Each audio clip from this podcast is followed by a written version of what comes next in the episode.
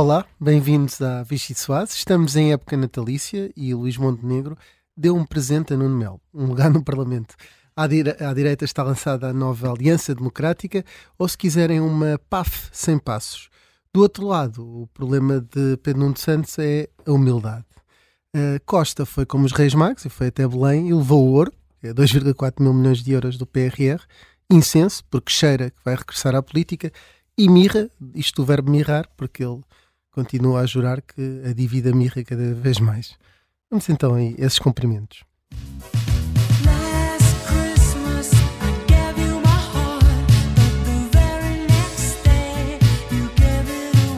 Para ser sincero, sincero, sincero, estava convencido que ia durar mais um tempo.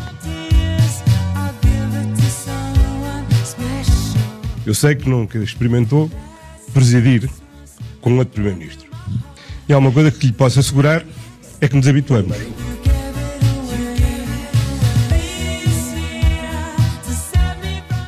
Esquecer-se da política é impossível. Ah, isso é impossível. É impossível, é impossível.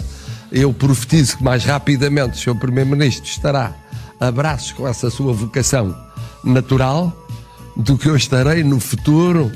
Estou ainda mais confiante do nosso país. Se quiser, mais otimista no futuro do nosso país.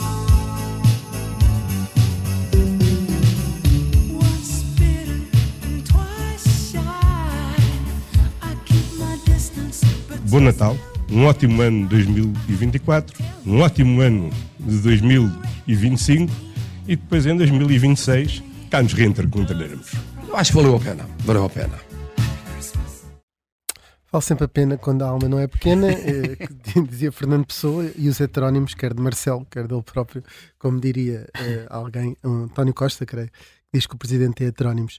Eu sou o Rui Pedro Antunes, editor de política do Observador, e comigo tenho esta gripe, que conseguem perceber, e também o repórter parlamentar uh, Miguel Viteira Dias e uh, jornalistas da secção de política do Observador, Mariana Lima Cunha e Inês André Figueiredo. Vai começar a Vichy Soase. Meu nariz é como o centro de Lisboa, está congestionado. Olha, ia sugerir que começássemos por uma sopa uh, juliana. Uh, Mariana, vai, vai para ti, que é para rimar uh, Juliana com Mariana. Uhum. sim, Juliana passa, passa a rimar com Mariana, mas nós estamos a falar da Júlia, acho eu. estive a ver atentamente o programa da Júlia Pinheiro esta semana. Aliás, estivemos todos, até parámos aqui um bocadinho na redação para para esse momento e não foi lúdico, era mesmo porque Pedro Nuno Santos estava lá. Ainda bem que ele disse que já tinha marcado antes de ter havido a crise política, porque uhum. um, podia ser um ato vingativo, que é o Manuel Luís Gosto é uma das personalidades independentes do, de, da lista do, do movimento de, de, Luís Montenegro. Podia ser, ah, ah é, Gosta, então olha, vou à Júlia. Ainda bem que não foi vingativo. A batalha do talk show. Um... Sim, mas uh, dizia eu que estivemos a ver atentamente Pedro Nuno Santos uh, e foi engraçado porque de facto uh, a visita à Júlia já nos deu várias pistas. Né, ele esteve nesta semana de arranque ainda claramente a, a, a aquecer, a pré-aquecer se calhar os motores, porque ainda foi a primeira há... entrevista, não é? Foi à Júlia. Já, eh, isto parece, estes dias parecem anos de cão, Miguel. Não me quero comprometer com uma. Simbolicamente, a primeira entrevista foi à Júlia. Pelo menos diziam no oráculo, mas os oráculos não andam sim, muito certos. Sim. sim. sim, cuidado, não parece Eu... aí Hugo Soares. Mas tu, tu disseste pré-aquecer? Pré, pré, pré uh... Uh, não, eu estava a dizer pré-aquecer, ah, pré uh, porque não estou envolvida na luta interna do, do PS, onde houve essa acusação. Pedro Nuno Santos tinha um, um, discurso de pré uh, dos apoiantes de Luís Carneiro. Agora já passámos essa fase, estamos na fase em que Pedro Nuno Santos é candidato a primeiro-ministro e, portanto, o seu primeiro ato oficial, primeiro, foi, na verdade, foi, foi visitar. Um, oficinas de comboios, acho Sim, eu. Sim, guifões. Mas Sim, é para mostrar a sua, ouvi dizer sua que, obra como ministro. Eh, enfim, não tenho isto confirmado, que é desde já um perigo. Mas ouvi dizer que ele chegou com 40 minutos de atraso. e mesmo assim chegou antes do que é habitual naqueles comboios. Isso já não sei, mas eh, enfim, foi mostrar que faz, eh, que é aquela fama que Pedro Nuno Santos quer, quer promover e quer gerar à sua volta, que é um, o tal fazedor, e depois foi à Júlia Uh, até porque, pelo que nós percebemos, Pedro Nuno Santos tem estudos que lhe indicam que ele tem uma imagem arrogante. Um, e portanto ele foi Olha, desde não logo. diria nada, por acaso. Não sei, não sei se foste eh, se te perguntaram nesse estudo, se te Não, ligaram não, tipo, para a acaso. sondagem, mas pronto, mas há quem diga que sim. E portanto Pedro Nuno Santos tem essa preocupação, evidentemente, para resolver, uma vez que é candidato a Primeiro-Ministro e não convém ter essa, ter essa imagem. E ele fez já algum trabalho eh, junto de Júlia Pinheiro, no caso, e dos seus espectadores eh, esta semana. Um, e, mas também, na verdade, também deu pistas políticas engraçadas, porque eh, ele fala, ele é questionado nesse programa sobre o seu discurso eh, inicial como, como líder do PS, no rato. Ele admite que foi improvisado e admitiu também que não foi espetacular. Eh, a maior parte do comentariado concorda ele com sequer ele. queria dizer, não foi espetacular, foi fabuloso. Extraordinário. Se calhar cortaram nessa parte, mas o que ele de facto acabou por dizer é que não foi espetacular. Não, era um ato de E, humildade. e isto é um, é um ponto importante, porquê? Porque de facto o discurso foi muito criticado por não trazer nenhuma novidade, ou seja, pareceu mais um discurso ehm, dos que ele fez em campanha. Eh, e muito o discurso a Pedro Nuno, que é muito junto dos seus, dos seus apoiantes, muito galvanizador, eh, muito aquele ambiente de estavam todos ali, os velhos amigos, a cumprir um sonho, a vê-lo finalmente a ascender ao palco e tal. Mas aqui já estamos a falar para o país, já não estamos a falar para eles.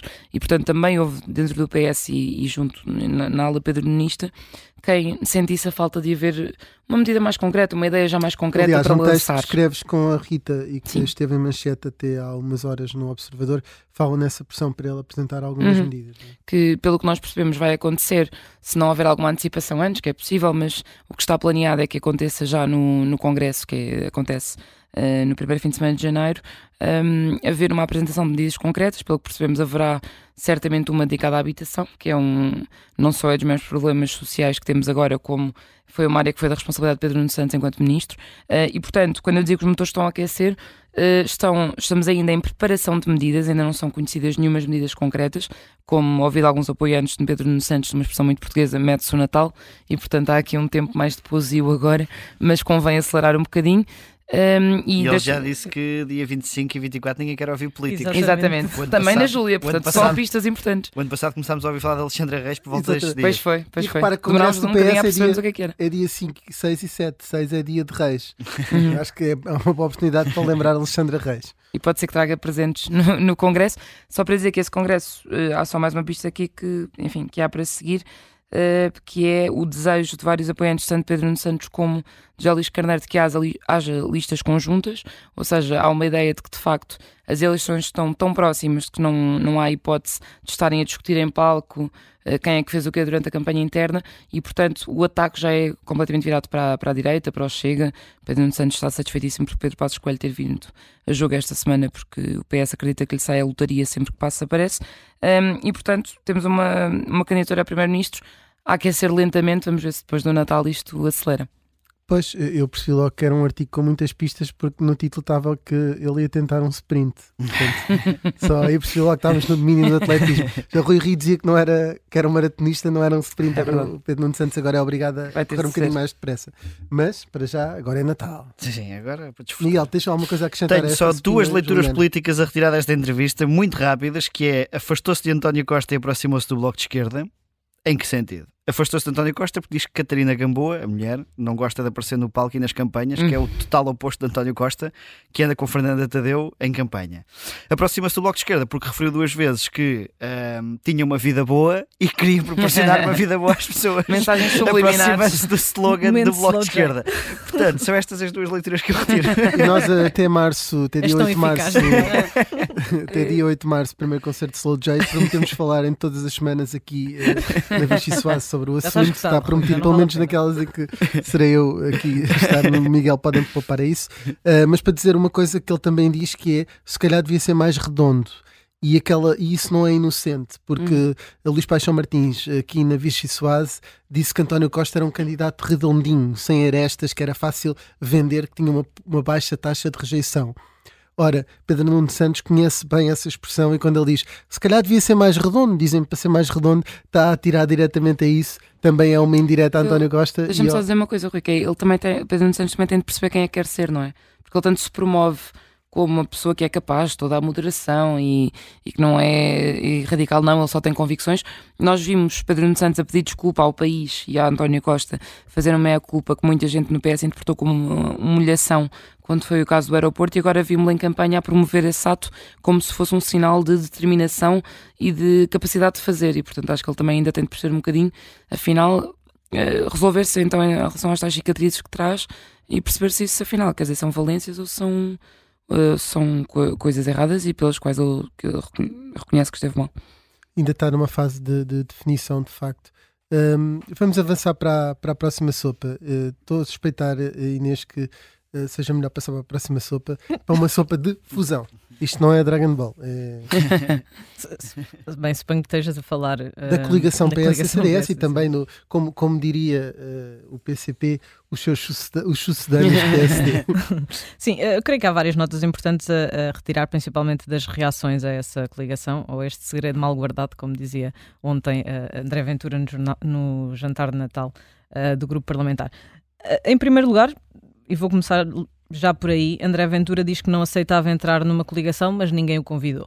Por isso, acho que aqui e fica casamentos já... e batizados. Exatamente. Deixa-me só dizer que isso era um segredo, também se costuma dizer quando um segredo está mal guardado, que é de polo e chinelo. Neste caso era de polo, que é malta, o polo do, do CDS, Democrata Cristão, e o chinelo, que é para quando estão na comporta lá, a coligação de direita. É um segredo de polo e chinelo. Ontem, ontem o André Ventura dizia que se calhar também podiam juntar modernaços, referindo-se à iniciativa liberal. Não sei se andam de chinelo ou não, acho que não, mas uh, pode ser uma nova. Um segredo de polo e como eles quiserem. Exatamente, São pode livres. ser uma, uma nova moda na Assembleia da República. Mas pronto, voltando aqui ao raciocínio. Uh, se o Chega já estava isolado no espectro político português, uh, a aproximação das eleições antecipadas uh, levou o PSD a ser muito mais perentório sobre isso. com vários dirigentes a dizer constantemente e a sublinharem o não é não. Aliás, há pouco estávamos aqui a falar do que Soares esta semana teve dois momentos na televisão portuguesa onde teve de sublinhar esse não é não e até de forma um pouco irritada.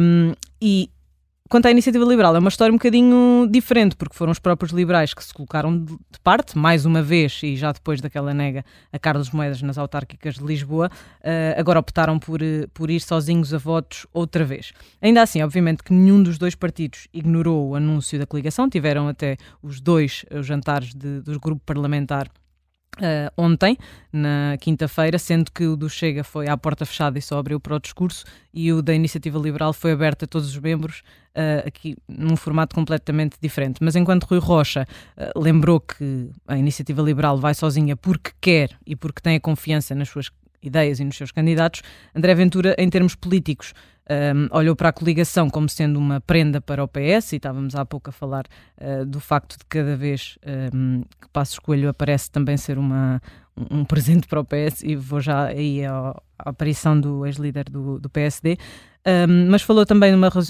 ressurreição de partidos mortos. E eu diria que teve um regresso instantâneo ao presidente do Chega que o país conhece há vários anos, porque gozou, ironizou, foi sarcástico, eu diria até que reagiu com algum mau gosto quando disse que o anúncio da coligação uh, devia ter parado as guerras do Médio Oriente uh, e da Ucrânia.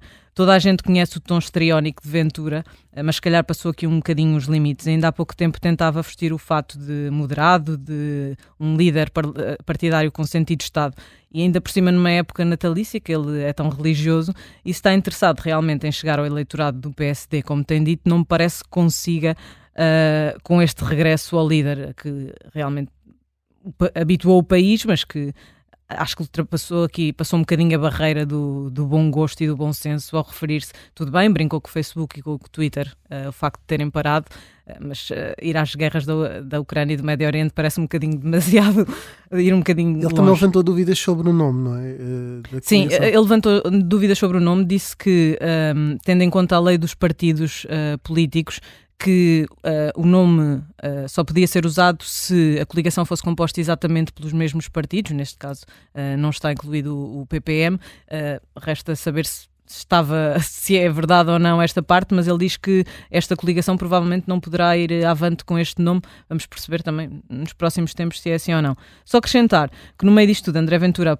aproveitou essa tal aparição de Passos Coelho para se colocar às cavalitas do ex-líder do Chega, de quem já foi muito próximo noutros tempos. Passos Coelho era líder do PSD quando André Ventura foi vereador um, em, em Louros, uh, e fez isso logo depois das declarações uh, que, na minha opinião, não podem ter uma leitura tão taxativa como a que o presidente do Chega fez delas, uh, e voltou a fazê-lo ontem nesse jantar. No fim do dia, todos sabemos que Passos Coelho não tem um cordão sanitário ao Chega como Luís Montenegro tem e Ventura sabe o melhor que ninguém, parece claramente estar à espera de um milagre de Natal para que se corra com Luís Montenegro e venha Passos Coelho substituí-lo. E aí Passos Coelho pode dizer que quer derrubar um muro e trazer o Chega para dentro do arco da governação, Exatamente. como António Costa fez em, em 2015. Só uma coisa curiosa, que no, no comunicado da, da nova AD estava PSD, CDS uma bandeira de Portugal. E uma bandeira de Portugal com esfera armilar. São os independentes. Aquilo foi, foi de propósito, naturalmente, por causa do logo do governo e todo, porque, que Luís Montenegro de facto já disse que se for governo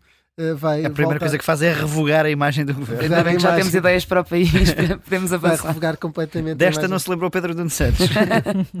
Miguel, sobre a AD, tens alguma coisa? Uh, Aliás, sobre sim, a sopa de fusão. Quer dizer, há, um, há grande, o, a confirmar-se as informações públicas de que o Nuno Melo vai conseguir eleger pelo menos três deputados e o quarto fica na zona cinzenta, é um excelente negócio que o CDS faz, talvez o melhor negócio da última década do partido. Uh, mas fica a Volta dúvida. A, parecia quase uma frase de piada do o, o slogan Portugal merece um governo CDS e agora pode ser possível. Sim, exato. E, e, consegue fugir a essa extinção. Isto é quase uma coligação de salvação, não nacional, mas do CDS. Mas fica a dúvida sempre sobre quanto é que o partido vale sozinho, ou se ainda valeria alguma coisa que era uma curiosidade, enfim, mais teórica e que agora não se vai poder verificar, uh, embora lá está esse bom negócio de Nuno Melo uh, mereça a mérito por parte do, do atual presidente do, do CDS. Vale mais uh, dois deputados ou três ou quatro na mão do, do que quatro a voar. quatro a voar, sem dúvida. Só para terminar, Mariana, houve cumprimentos de Natal entre Marcelo e Costa e é só um ponto, uma sopa de Natal muito rápida para o presidente parece que diz que Costa está pronto para voltar em breve e que vai ser antes dele. Um, há, há, sinais disso, não? Sim, quer dizer, eu acho que António Costa tem passado as últimas semanas em campanha ativa, um, a dar entrevistas, a, a, mostrar os bastidores do, do Largo do Rato, a, enfim, e, e, cada vez mais, quanto mais tempo passa e parece que mais confiante fica em que do processo judicial não vai sair nada contra ele, mais solto fica em relação ao seu próprio futuro político. E apesar de nós termos visto uma degradação das relações entre uh, Marcelo Rebelo de Sousa e António Costa nos últimos tempos, eu, a ver os cumprimentos de Natal ontem e os elogios que fizeram de parte a parte, lembrei-me de um texto que escrevemos há, um há, uns tempos com os bastidores de audiências de partidos em Belém, em que um, uma das fontes nos contava que Marcelo lá dentro dizia que não vai haver outra dupla como esta. Uh, eu acho que Marcelo Rebelo de Sousa já deve estar nostálgico, porque por muito que discordassem que ele tenha feito uma pressão uh, gigante sobre o governo nos últimos meses, sempre a falar em dissolução, que era uma coisa que eu acho que ele nem queria, mas uh, tanta pressão fez que acabou por acontecer quando ele se calhar não queria, quando vai ter um, um centro mais apertado e até extremos é maiores. É caso para dizer, Marcelo, habitua-te.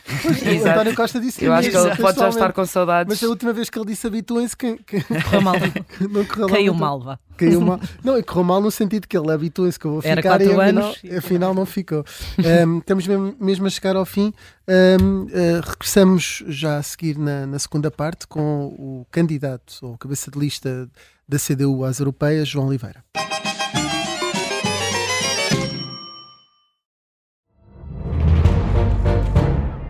Saguei. Tirei, tirei a faca. Fui, empunhei e mesmo no momento em que. Esta é a história do homem obcecado com a infiltração do comunismo na igreja que quis matar João Paulo II em Fátima. Matar o Papa é uma série para ouvir em seis episódios e faz parte dos Podcast Plus do Observador. Estreia a 13 de maio. Os Podcast Plus do Observador têm o apoio da Kia. Ora, bem-vindos à segunda parte da Vichy Soase. Connosco temos João Oliveira, foi uh, líder parlamentar do PCP e agora já foi anunciado como cabeça de lista às eleições europeias do próximo ano. Uh, Bem-vindo, João Oliveira. Depois de ter uh, falhado a eleição para o Parlamento Português em 2021, vai ser candidato às europeias, como acabei de dizer. Foi escolha sua, sendo que já teve a sua dose da Assembleia da República ou o partido encarregou-o da tarefa e acabou por aceitar? Olá a todos. Essa, isso é sempre um, uma, uma, é dizer, é sempre uma combinação dos dois elementos, né? sem, sem a disponibilidade individual não há decisão coletiva que se possa fazer e, portanto, tendo, tendo, tendo em conta estes dois fatores, naturalmente essa decisão é composta com esses dois elementos. Mas se o convite um lado, fosse para a Assembleia da República? Essas circunstâncias a gente tem que as pesar sempre em função da, da, do percurso que já passou, do, do percurso que já teve. Um, e das necessidades que em concreto se colocam à nossa intervenção e, à, e, à, e das exigências que se colocam em cada momento uh, em função das batalhas políticas, porque a eleição não, é só, não tem só, não tem só o, o elemento da, do exercício do cargo em concreto, tem sobretudo a perspectiva da batalha política que é eh, a eleição para cada uma dessas, para cada uma dessas responsabilidades. Um... Mas disse que era preciso uma vontade pessoal e uma vontade do partido. Se fosse para a Assembleia da República, a vontade pessoal era diferente? É, é, é, diferente porque as condições de apreciação são diferentes. Né? nunca tive responsabilidades no Parlamento Europeu, eh, tenho já alguns, an alguns anitos de responsabilidades no plano nacional, particularmente na Assembleia da República, com, com anos particularmente pesados. Confesso que isso é uma mochila pesada às costas, aqueles, aqueles, aqueles uh, seis anos entre 2015 e 2021 eh, foram seis anos pesados, com uma intensidade do trabalho. A Assembleia da República ganhou uma centralidade que, que, não tinha tido e isso colocou uma grande exigência no trabalho eh, na, na, Assembleia da República e, particularmente, no grupo parlamentar do PCP. Portanto, isso é uma mochila pesada, digamos assim, do ponto de vista do desgaste e da e de, do peso que, que, que, que, aqueles anos tiveram. Um, pronto, em relação à Assembleia da República, teria outras condições para medir exatamente as circunstâncias a, em que isso. A decisão foi tomada não, não antes, seria difícil. antes desta crise política. Sim, sim, sim. E, não houve depois um novo, uma nova reavaliação, já que tinha experiência de lidar com geringonça e com base naquilo que podia ser a nova realidade em que já não existia maioria absoluta, não houve. Eu sei que é difícil conseguir qualquer coisa que seja conversas internas do PCP, mas se não for uh, desrespeitar essa regra, uh, houve ali algum tipo de conversa para, para ver se se calhar podia ser mais útil no Parlamento, uma vez que tinha essa experiência de lidar esses anos com a geringonça? Não, não houve, não houve necessidade disso. Não houve necessidade disso. A forma como as coisas foram, foram discutidas e tratadas em função dessa perspectiva de, de, de, de assumir esta, esta responsabilidade na batalha eleitoral do Parlamento Europeu um, não, não, não suscitaram Nossa. qualquer dúvida, mesmo depois da precipitação desta, desta situação política mais complexa no plano nacional. E, qual é que é a fasquia que, que tem para essas eleições? Eh, o PCP diz sempre que é crescer. Um, mas, mas na Assembleia da República o Secretário-Geral já fixou o objetivo de duplicar os deputados. E na Europa?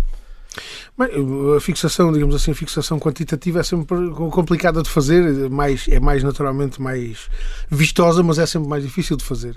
Um, eu diria que em relação ao Parlamento Europeu, sobretudo o contexto em que, em que o número de deputados que cabem a Portugal continua a ser um número de deputados. E há previsivelmente mais partidos a entrar. É? Reduzido. É? Bem, exatamente, há esse elemento também. Não, não sei, isso, isso, acho que tem efeitos diferentes, digamos assim, em função do espectro político-partidário em cada uma dessas novas Entrar mais à direita. Exatamente. Portanto, mas de qualquer forma, eu julgo que a perspectiva com que nós partimos para estas eleições é, claro, é o sentido do reforço da CDU, com mais votos e mais porcentagem. Veremos se isso também traduz traduz em mandatos ou não, eh, mas eu diria que mais votos e mais porcentagens são elementos de, de, de, referência, de reforço da CDU que eu, que eu julgo que são não só, naturalmente, objetivos nossos, mas correspondem a necessidades que os portugueses têm, terem no, no Parlamento Europeu eh, uma voz reforçada em defesa dos seus interesses e das suas, da resposta às suas necessidades. Mas na Assembleia da República o objetivo definido não lhe parece demasiado ambicioso, dada a tendência que o PCP tem tido nas últimas, não só nas últimas eleições, em todo o último ciclo de eleições?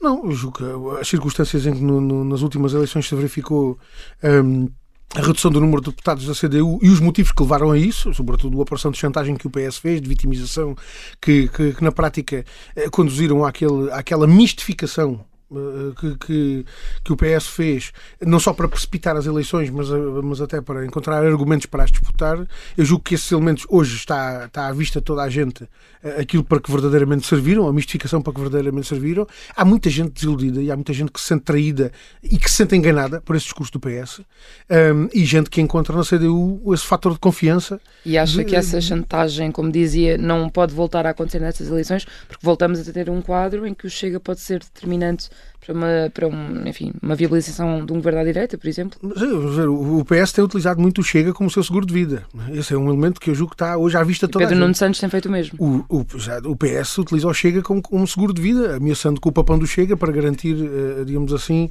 um carreiro de votos um, eh, para o Partido Socialista. Eu julgo que as pessoas também hoje já têm, particularmente pela experiência dos últimos dois anos, têm uh, bem à vista as consequências desse tipo de ilusões e desta vez os arrependidos da maioria absoluta voltam para o PCP. Bem, eu diria que há um espaço mais pequeno para que essas operações de chantagem e de mistificação que o PS montou há dois anos possam ser eficazes. Tenho a certeza absoluta que o PS vai, vai fazer aquilo que puder para que isso aconteça, mas julgo que as pessoas hoje estão mais defendidas, eh, não só em relação a isso, como até em relação à consequência ou à inconsequência de outras opções de voto, porque há por aí, muito, há por aí muita ideia de, outros, de outro tipo de votos, e nomeadamente de votos de protesto, que, sendo de protesto, servem um pouco para mudar, e nós precisamos, de facto, de um voto de protesto e de mudança. De protesto contra a política que vai sendo seguida e de mudança para que efetivamente haja uma mudança política. E eu julgo que a confiança na CDU para, para, para que esse protesto e essa mudança se façam, eu julgo que é, que é mais do que evidente. E para além da confiança, eh, vamos ao reconhecimento. Acha que há muitas pessoas nos cafés e nas ruas que reconhecem Paulo Raimundo eh, e ele tem esse tempo até às eleições de fazer esse caminho da notoriedade? Olha, eu julgo que já vai havendo, já vai havendo esse reconhecimento de uma forma muito mais alargada do que, do que havia.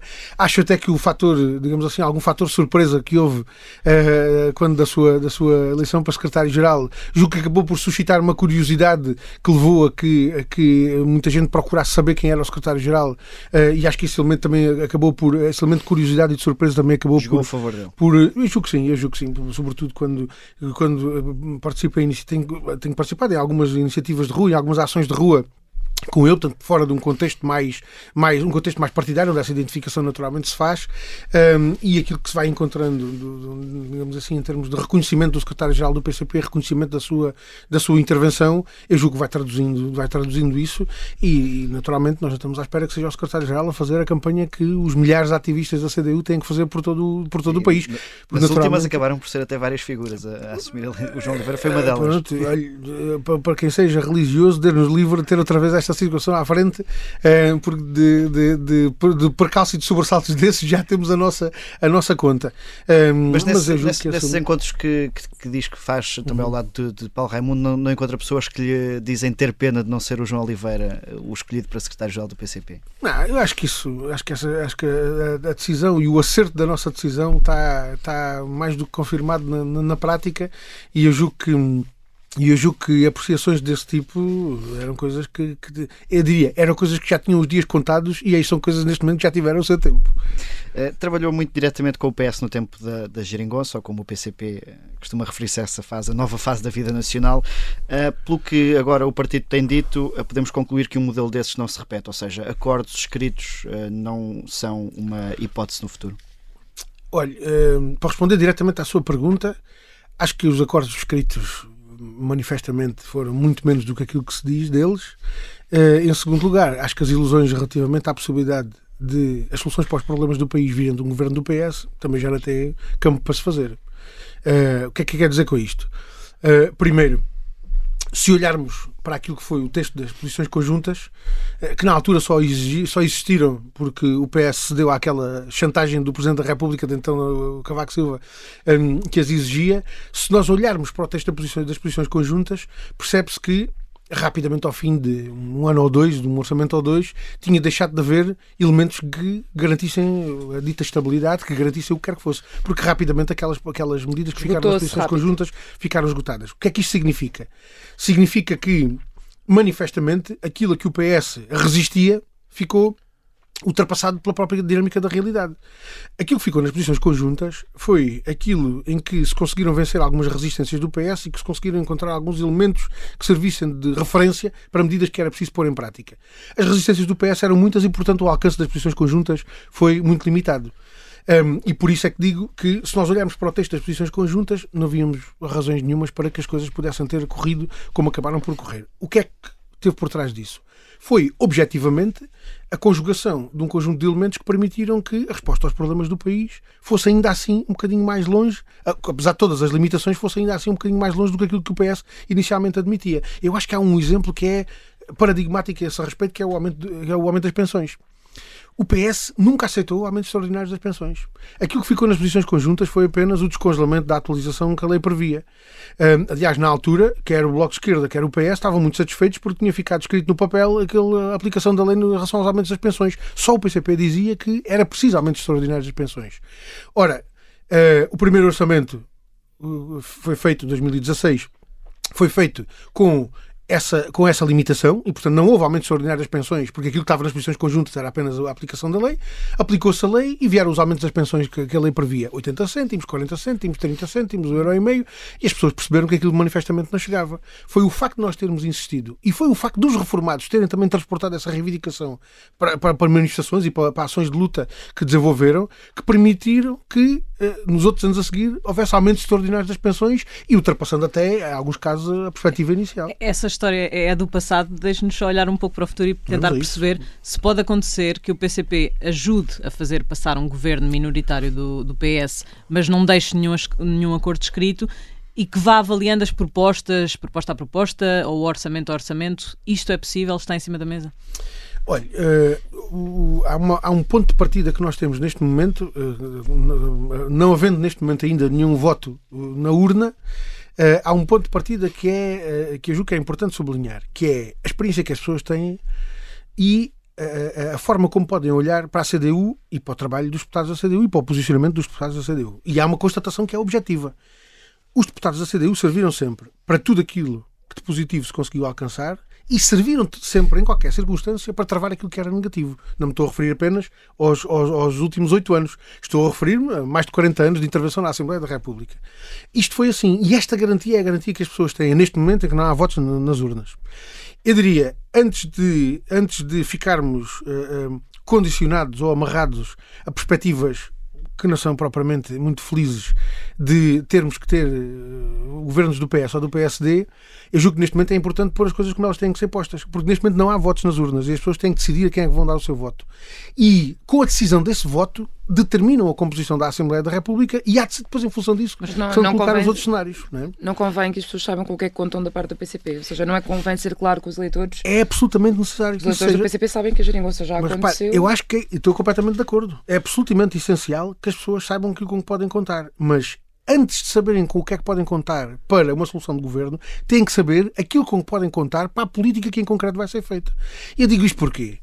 Porque não há. Eh, quer dizer, a ideia de que pode vir de um governo do PS a solução para os problemas do país é uma ilusão é uma ilusão. Mas aqui não estamos a falar de uma e, solução repare, absoluta como o PCP hum, desejaria, não é? Mas, Mariana, estamos mas... a falar de algumas medidas que o PCP conseguisse, como na altura da geringonça, hum. fazer com que acontecessem, não é? Mas deixe-me mas deixe uh, mas deixe dizer isto com toda, com toda a franqueza. Eu julgo que a experiência tem que servir para, para, não aprendermos, para aprendermos com aquilo que aconteceu, Sim. sobretudo que é que... para não cometer os mesmos erros. Exato, e o que é que e não repetiria agora? Dar força ao PS, dar força ao PS, para que nós tenhamos, continuemos a ter governos do PS, é um erro. Porquê? Porque manifestamente não é do PS que vem soluções que se aprendeu com do país. É que se deve reforçar o PCP. Tem que, só com o reforço do PCP e da CDU, só com uma votação significativa na CDU, é que nós conseguimos de facto alterar esta circunstância, esta situação em que estamos.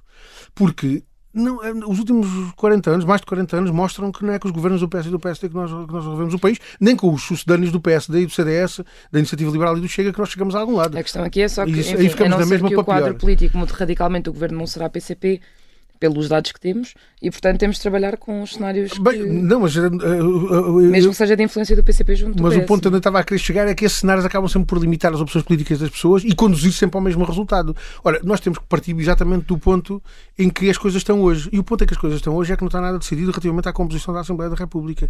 E verdadeiramente, quem esteja cansado destes governos e destas políticas e queira mesmo que as coisas mudem, tem na CDU uma força de mudança na qual deve confiar para esse objetivo. E quanto mais força nós tivermos, maior é a capacidade de influência que nós temos. Repare, nós, naquela circunstância de 2015, é muito difícil ela voltar a repetir-se nas circunstâncias em que ela aconteceu, depois de um governo do PSD e do CDS, depois daquela política que foi feita. se de, desta vez a coisa pode ser um. Pode, podem aprovar coisas de forma pontual, mas não Repare, assinando um papel nós, a dizer é isto que nós Nós nunca faltámos a nada daquilo que foi preciso os votos da CDU para, que, para as coisas boas avançarem. Aliás, até diria mais, do que, mais até do que isso. Não foi só para votarmos. Nós nunca faltámos às propostas que era preciso apresentar para garantir que as coisas andassem Mas, para a frente. E mesmo, mesmo aquele condicionamento das posições, das posições conjuntas, eh, aquele condicionamento que foi posto pelo, pelo Presidente da República na altura, de ter que haver um texto, um, um papel escrito, nós sempre dissemos que aquilo era perfeitamente desnecessário, não havia necessidade nenhuma de haver papéis daqueles. Havia condições para que o PS formasse um governo e havia condições, porque havia na Assembleia da República uma maioria que rejeitava a ideia de um governo do PSD e do CDS e, portanto, havia condições para que o PS formasse governo. E a, e a ideia das posições conjuntas era uma, era uma Portanto, agora se houver maioria de esquerda e o PS puder formar, formar governo, isso pode acontecer mesmo sem um acordo escrito. Eu continuo a pôr seja, a o perspectiva. PCP, pelo menos, Eu- permite que isso aconteça. Eu continuo a pôr a perspectiva de nós podermos ter aqui um momento de um safanão na política portuguesa como tive. Olha, eu diria assim, tal como em 2015 foi dado um safanão na, na política portuguesa com esta ideia de que o PSD e o CDS haviam de formar governo, inclusivamente com aquelas palavras de António Costa logo na noite das eleições, apontando nesse sentido, e o PCP deu de facto um abanão na, na- na- na- situação política que estava criada, apontando uma outra perspectiva que veio de facto a confirmar-se. Eu espero também nesta situação nós possamos dar um abanão nesta situação e com uma votação significativa na CDU, na noite das eleições nós podemos apontar uma perspectiva diferente que não seja a de um governo do PS, porque os governos do PS são limitações à política que é preciso fazer. E nós precisamos de facto de uma política alternativa. é? Como de resto está à vista, diria eu, nas difíceis, nas difíceis condições em que as pessoas estão hoje, quer dizer, na saúde, na educação, na, na habitação, os problemas da habitação. Deixem-me só gastar 30 segundos só para dizer isto quando nós rejeitámos o Orçamento do Estado de 2022, naquela operação de, de chantagem que o PS fez, eh, nós chamámos a atenção três ou quatro questões. Era, era o problema do aumento dos salários e das pensões, as questões da, da, da- da saúde, as questões da habitação estavam entre aquelas que nós mais destacávamos. Eh, verdadeiramente há, há um elemento que nós hoje podemos constatar olhando para trás, que foi as pessoas podem não ter compreendido exatamente aquilo que nós estávamos a dizer, porque os problemas não estavam ali à frente da forma como estão hoje. É perfeitamente normal. Nós estávamos a chamar a atenção, era, era uma situação, era de, facto um- era de facto difícil transmitir isto, mas nós estávamos a chamar a atenção para um problema que ainda não estava marcado na vida das pessoas como está hoje, mas que estava em perspectiva.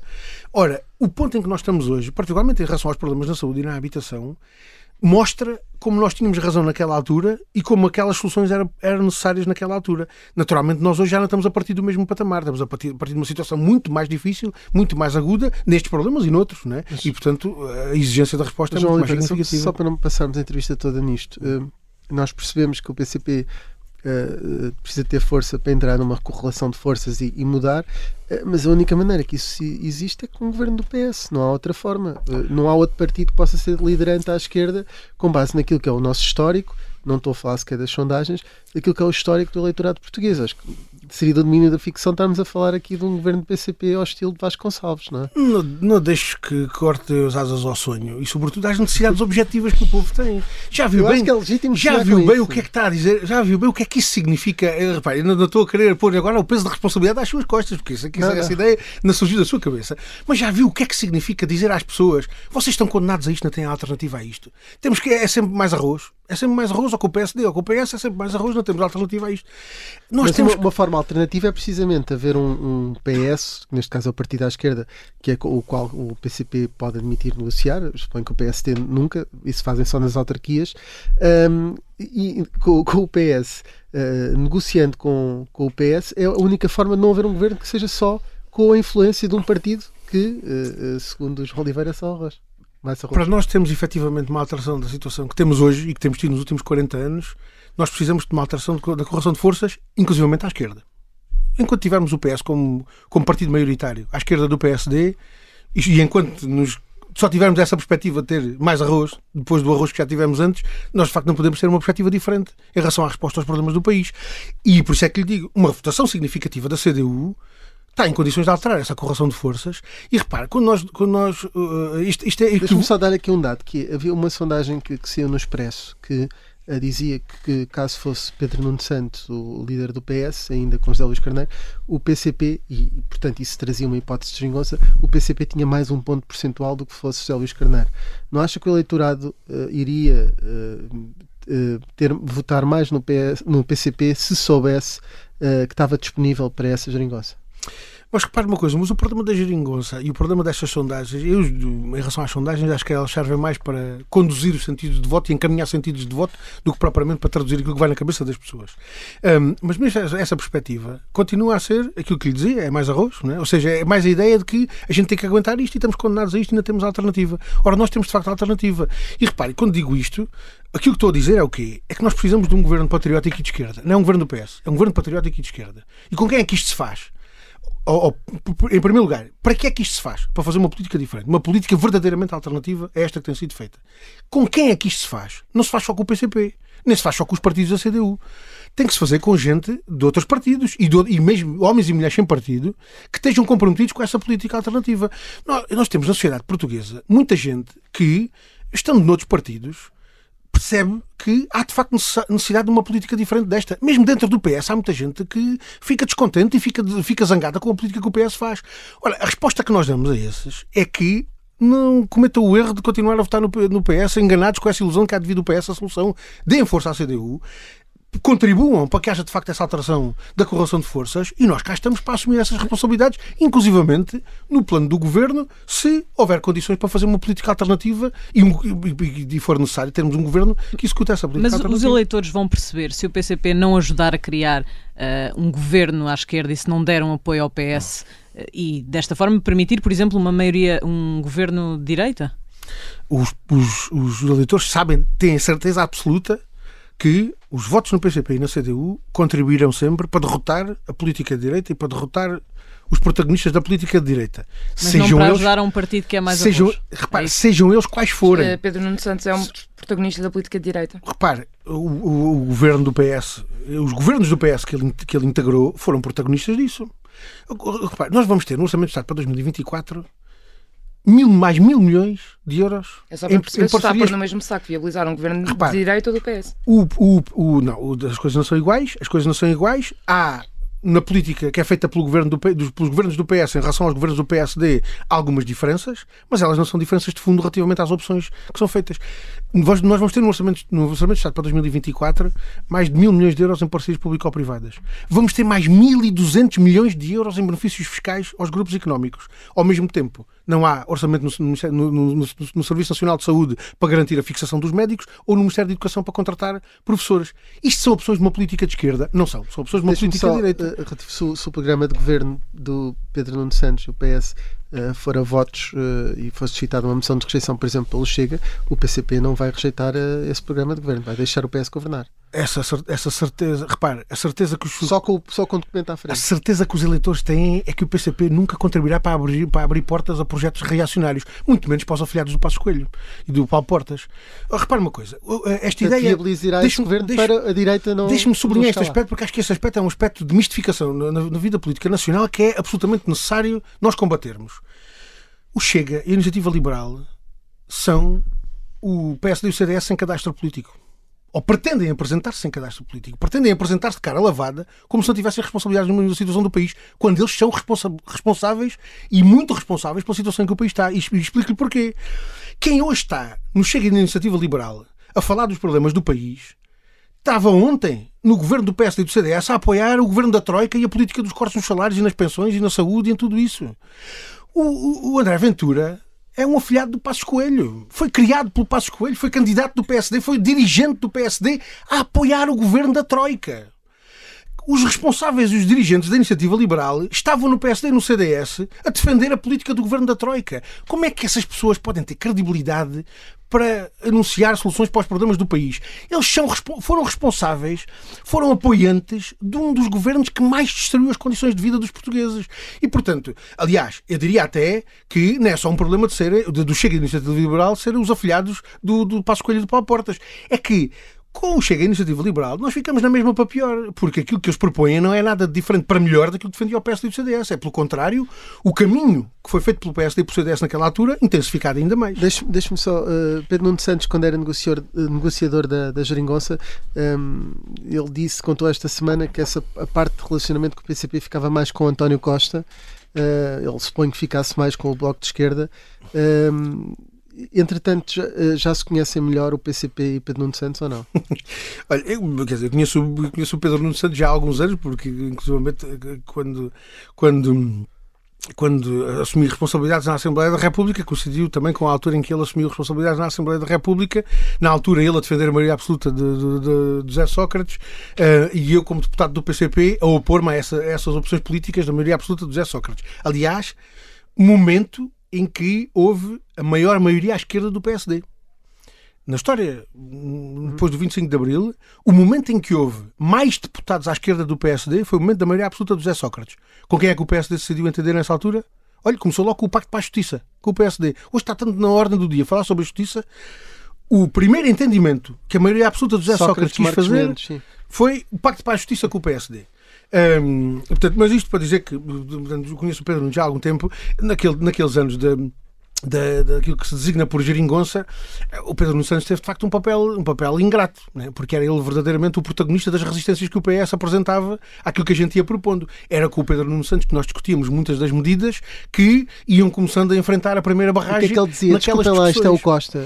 Não, não ver, acho que. É, eu penso como vocês, não, mas isto foi o Costa que. Nós, nós, mesmo, mesmo que isso fosse dito, a gente não levava a sério, porque nós, nós desvalorizamos. Mas era dito ou não? Nós desvalorizamos. Ou ele assumia. Não, isso não, não, não, nunca se chegou, nunca, nunca se chegou a essa necessidade, digo eu, digo eu, acho que, acho que, acho que nunca se chegou a essa necessidade nas posições que ele assumia, porque ele, ele assumia frontalmente as posições que o PS assumia. Portanto, nunca, nunca, nunca constatei nenhuma circunstância de tentar sacudir a água do capote para cima de outros, de outros membros do governo ou do, do Partido Socialista. Isso Agora, é um bom traço de personalidade. Agora, eh, não, mas repara uma coisa, mas eh, vamos lá ver, eu acho que é é uma constatação de facto que tem que ser feita. Não, é? não, não, estou a fazer isto procurando fazer algum, algum juízo de valor sobre isso. Mas mesmo que isso acontecesse, nós também não levávamos isso a sério, porque aquilo que interessa são as posições do PS e as posições do governo, independentemente de quem as protagoniza. Agora, objetivamente, um, a, a, a, aqueles anos foram anos em que nós nos fomos confrontando com, com entraves, com obstáculos, com limitações, que, uh, em algumas circunstâncias, e sobretudo fruto da pressão social que havia, sobretudo fruto de, de, das lutas dos trabalhadores, dos reformados, dos jovens, que colocavam pressão sobre o governo, o PS naturalmente tinha que ir encontrando forma de uh, dar algum tipo de resposta, mesmo, mesmo com todas essas resistências e essas limitações. Nós ficámos muito aquém daquilo que era preciso para uma política que verdadeiramente desse resposta aos problemas do país. Agora, julgo que é inegável que em muitas áreas e em coisas muito relevantes para a vida das pessoas houve de facto avanços que permitiram resolver problemas, não só na reposição de direitos e de rendimentos, mas até na possibilidade de avançar em muitas coisas que até à altura só se dizia que eram, que eram miragens. Olha, nós andámos, deixa eu dizer isto, eh, nós andámos anos e anos e anos e anos e anos a apresentar propostas para a gratuidade dos manuais escolares ou para para, para o passo intermodal dos transportes públicos que durante anos enfrentaram, e para o aumento das pensões, esta também encaixa aí, que durante anos enfrentavam do PS um argumento que era isto era uma desgraça para a Segurança Social, isso arruinava a Segurança Social, ou não há dinheiro em Portugal para, para, para, os, para os manuais escolares gratuitos e para a redução do preço dos transportes. Aí estão essas medidas todas, com um impacto enormíssimo nas condições de vida das pessoas, e afinal de contas não, o país não foi à falência por causa disso. Só num recuo muito rápido a Pedro Nuno Santos, então é uma ilusão de que é uma ilusão Pedro Nuno Santos ser um radical de esquerda.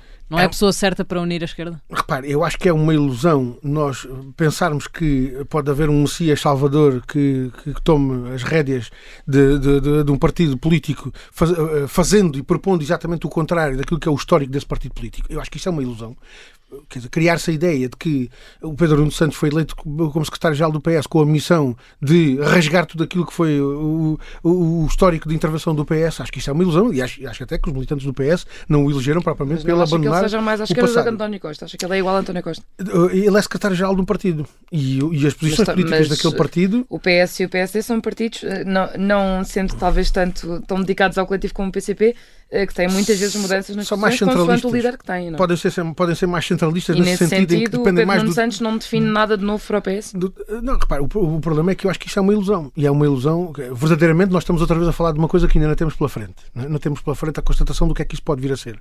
Eu tenho, eu tenho receio que, quando as pessoas constatarem isso, já possa ser depois de terem tido um amargo de boca. Ora, é precisamente esse amargo de boca que eu quero evitar. E como é que quero evitar isso? É sobretudo mostrando que é o voto na CDU que permite evitar Mas não lhe parece que Pedro Nuno Santos tem uma maior relação de confiança com o Bloco de Esquerda e com o próprio PCP do que António Costa tinha e do que outras figuras do PS poderiam ter uh, neste caso, por exemplo, José Luís Carneiro, que foi uh, candidato à, à liderança? a questão das relações, de, a questão da, da, da, relação de confiança com os outros partidos uh, tem que resistir ao teste do algodão das políticas que são feitas. É? Os problemas na habitação que nós temos neste momento, com a dimensão que têm, e que sobretudo nos últimos dois anos se agravaram como se agravaram, uh, tinham uma tutela no governo. De quem era? Os problemas com a TAP, os problemas com as empresas públicas de transportes, têm, tinham uma tutela no governo. Quem era? E eu estou a querer dizer isto para quê? Não é para pôr a responsabilidade toda às costas do Pedro Nuno. É para mostrar é que o enquadramento das opções do PS encarrega-se de desfazer as ilusões que possa haver em relação a este ou àquele responsável. E eu julgo que em relação ao atual secretário-geral do Partido Socialista, esse problema Mas ele não puxa mais ao lado do Bloco de Esquerda do que do PCP, independentemente da- daquilo que foi a posição dele do governo. Epá, isso tem que, tem que lhe perguntar. Porque Mas esteve lá nas negociações da Geringonça, assistiu a isso. Epá, mas aqui também não me vejo no papel de estar a puxar, estar, estar a puxar por um braço dele de um lado e estar outros a puxar pelo outro. As nossas relações foram sempre bilaterais com o governo, precisamente para que essas coisas ficassem claras do ponto de vista da intervenção de cada um. Bilaterais ou multilaterais, porque também tinha o PEV. Não, o PEV connosco, o PEV connosco, o PEV, o PEV uh, tinha as relações que tinha com o governo nos termos em que, em que entendia. Também representa a As CDU, relações- é candidato a CDU. Sim, mas vamos lá ver uma coisa. Mas, mas do ponto de vista, do ponto de vista da, da- desse período e da- das relações com o governo nesse período, as relações eram relações bilaterais. E nós reuníamos com o governo e discutíamos com o governo e os, os outros partidos faziam, fa- fariam aquilo que entendiam, eh, fariam aquilo que entendessem, eh, eh, eh, nomeadamente eh, em relação às relações, à forma como essas relações decorriam. Agora, a nossa relação foi sempre uma relação bilateral com o governo. Se, o Pedro não puxava mais para o PCP ou mais pelo PS, eu julgo que isso é uma pergunta que tem que, tem que, lhe, ser, tem que lhe ser feita a ele, porque ainda estou verdadeiramente em João Oliveira, condições estamos de mesmo a terminar. Eh, eh, o PCP estaria disponível para integrar uma solução de um candidato único à esquerda? Eh, ou deverá sempre, nas Eh, as presidenciais, ou, ou deverá sempre eh, ter um candidato próprio, como tem sido? Tirando aquela vez em que o Jerónimo desistiu, eh, tem sido sempre levado a um candidato a votos. Olha, eu- acho que essa avaliação tem que ser feita em função do quadro concreto de cada eleição presidencial e, sobretudo, do, do- daquilo que se espera de cada candidatura presidencial.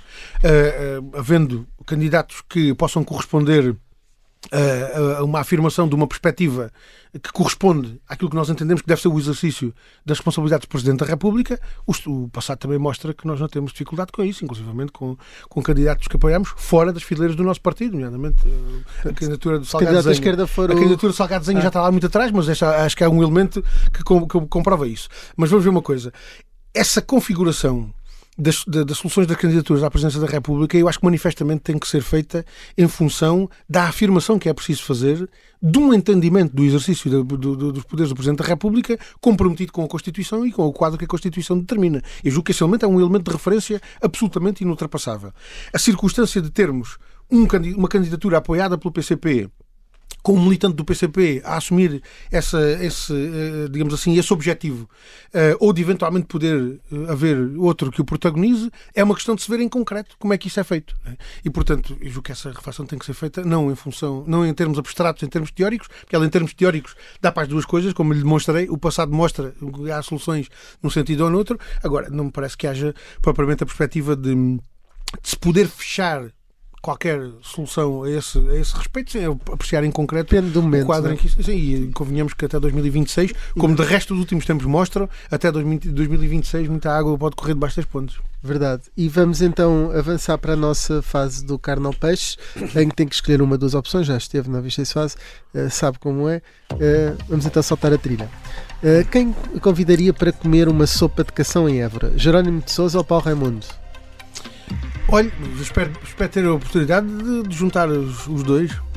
Espero ter a oportunidade de juntar os dois nesse rapasto. Eh, Qual quem é que preferia beber uma cerveja em Bruxelas? Coutrinho Figueiredo ou Catarina Martins? Ah, pá, isso é uma, uma, uma, uma- isso é uma dúvida. Isso Em é, um- princípio devem eles andar por lá os dois. é uma dúvida que pode partir o coração a qualquer um.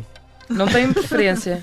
Acha, acha que ficavam os dois de coração partido? Podiam ficar os dois de coração partido se eu desse uma resposta em relação a isso. Eu em abstrato diria que Coutrinho Figueiredo Eu não tem tanta pena de não beber uma cerveja consigo, mas Eu prefiro, eu prefiro não, partir, não partir o coração a nenhum, porque um- uma, uma, uma cerveja. Uma cerveja com, com, com um gás político, acho que. Podia ser no final de uma reunião do GUE, onde também está com, com a Catarina Martins, portanto. Então vamos ver se não parte mais nenhum coração. Quem levaria à festa do Avante para ver um concerto da Brigada Vitor Rara? Pedro Nuno Santos ou António Costa? Olha, o Pedro Nuno Santos já esteve na festa do Avante aqui há, aqui há uns anos. O António Costa não sei se tem um histórico uh, mais antigo, mas acho que para ver um concerto da Brigada Vitor Jara talvez fosse bo- bom para os dois. Acho que talvez fosse uma boa referência para os, para os dois. Não quer ninguém em Eles- Bruxelas a beber cerveja, mas quer os dois na festa do Avante. Talvez, talvez fosse, fosse bom para lhe abrir outro, outro tipo de horizontes. Vamos à última. Se tivesse de tapar a cara numa segunda volta das presidenciais, em que de um lado estava Pedro Passos Coelho e do outro um candidato à esquerda, es- preferia Carlos César ou Augusto Santos Silva?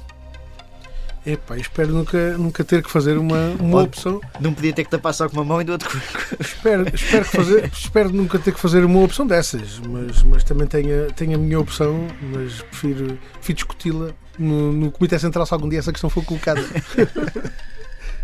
Ora bem, chegamos então ao fim da, do Carne ao Peixe. Eh, passamos à nossa sobremesa, que é a música que nos trouxe, e gostaria que dissesse o nome da música e o porquê desta escolha.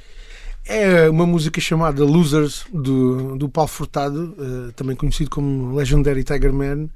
Um, a música Losers tem uma, tem uma, uma designação que, que induz de facto em erro, porque verdadeiramente ela trata de- de- de- dos, dos falhados desta sociedade que afinal de contas podem ser agentes de mudança e de transformação. Acho que nos tempos atuais isso é absolutamente, é absolutamente em- assenta que nem uma luva. Os critérios da sociedade atual para definir aquilo que são os falhados da sociedade em muitas circunstâncias eh, não só traduzem uma secundarização, digamos assim, das condições eh, que deviam estar acessíveis a todos os seres humanos e nesta sociedade desigual, infelizmente não estão, mas traduzem também aquilo que pode ser eh, eh, uma aquilo que pode ser eh, pode ser a ação dos agentes de mudança que esses falhados da sociedade, diria eu, falhados da sociedade capitalista, podem significar para abrir outros horizontes eh, para o futuro da, da humanidade. Muito bem, e, e o, o Legendary Tiger Man também faz a banda sonora do Encantador de Ricos. Creio que isso é, é precisamente a antítese daquilo que está a dizer. boa. Este conta a história de Pedro Caldeira aqui no, na. Rádio Observador. E assim termina com Legendary Tiger Man, esta Vichy Suave. Regressamos, como sempre, na próxima sexta-feira. Obrigado, João Oliveira. Obrigado.